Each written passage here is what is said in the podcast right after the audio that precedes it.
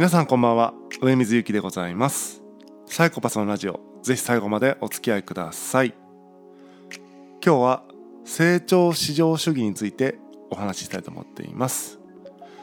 えーまあ、ここでいう成長至上主義っていうのは、まあ、成長し続けないといけないんだって思い込んでいる人みたいな、えー、イメージですね、まあ、資本主義の権限みたいなところありますけども、えー、この成長し続けるっていう義務をですね自分自身に課している方っ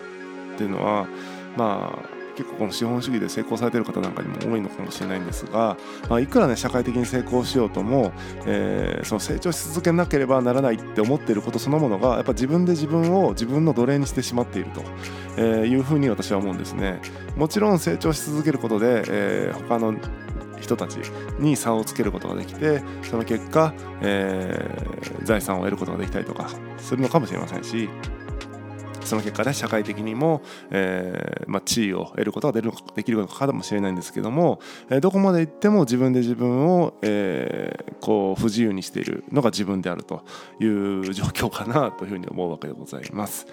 なんていうんですかね、えっ、ー、とまあそう心の底からしたいんだという人はですねそうすればいいと思うんですね。それが何ていうのかな。別に人生にこうあらねばならないということはないと思いますんで、えー、成長し続けたいと。それこそが人生の喜びで、えー、まあそのためにする苦労は勝手でもしたいんだってことであれば、えー、死ぬまでそういうことをですね、えやるのが多分最も満足度が高いっていうことだと思いますのでそれはいいと思うし全然否定する気もないんですがか成長してし続けなければならないというエネルギーのある人たちを、えー、なんかメディアとかで眺めてあ自分も成長しなきゃいけないのにちょっと苦しいなみたいな感じでそういう人たちを見てですね苦しんでいる人向けに今日はお話をしたいなというふうに思っています。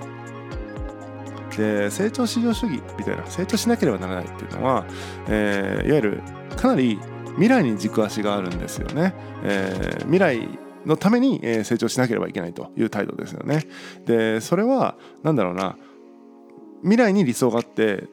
だとすると今現状には不満があるということになってしまって、えー、その不満を解消するために今は、えー、社会的に頑張らなければならないみたいな、えー、構図になってしまって今っていうのは常に苦行になると。常に頑張り続けないといけない。常に無理しないといけないっていうのが現状現在この瞬間になってしまうということなんですよね。えー、なんか未来を夢見るがゆえに現在を否定せざるを得なくなってしまうっていう、えー、現在を否定するということは、えー、まあそんな気持ちのいいことではないですよね。現在を生きているわけですから、えー、ということでございます。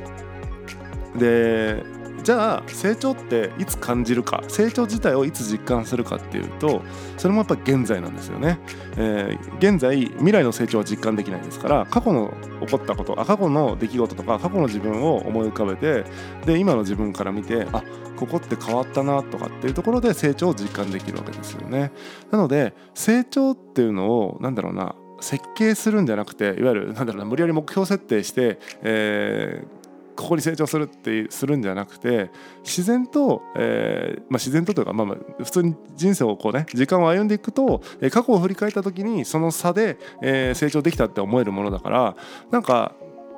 無理やり未来にその成長みたいなものを置かなくても、え、生きていけるんじゃないかっていうのが私の意見ですね。え、ちょっとなんか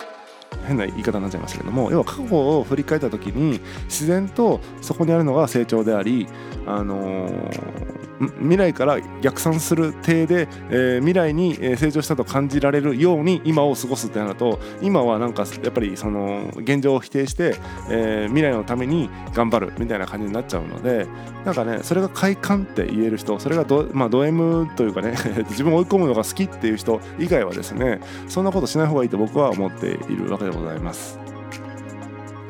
で、まあ、現在から過去を見て、え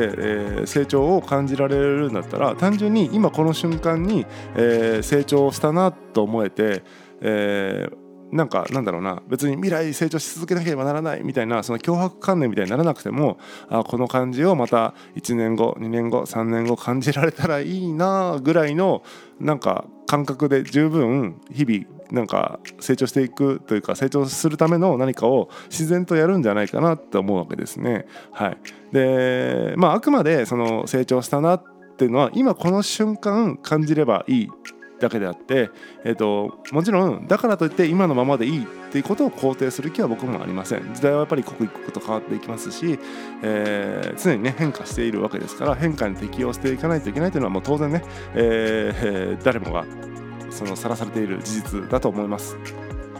で、えー、だからといって、えー、じゃあ今度未来のために成長し続けなければならないっていうのも違うと思っていて、えー、なんか自然とね自然と、えー、その時代も含めね、えー、いろんなものを含めて、えーと、生きていった先に振り返った時にあなんか成長したなと思えるそれがなんか成長なんじゃないかなと僕は思うので、えー、未来に成長をこうなんか成長をね織り込み済みでなんか生きていくっていうのは自分をね、えー、不自由にしていくような、えー、なんか生き方なのかなというふうにちょっと感じているところでございまして、え、今日のお話をさせていただきました、え、なんかね成長しなきゃいけないって自分を追い込みがちな人なんかはですね、え、そんな追い込まなくてもですね人間成長するんで、え、まあなんだろうな現状維持しないっていうことの方が重要で あの成長しなきゃいけないみたいな脅迫観念そんな意識を高くしなくても、えー、人間はね成長できるんじゃないかなっていうのが僕の考えでございます。本日は以上でございます。またお会いしましょう。さようなら。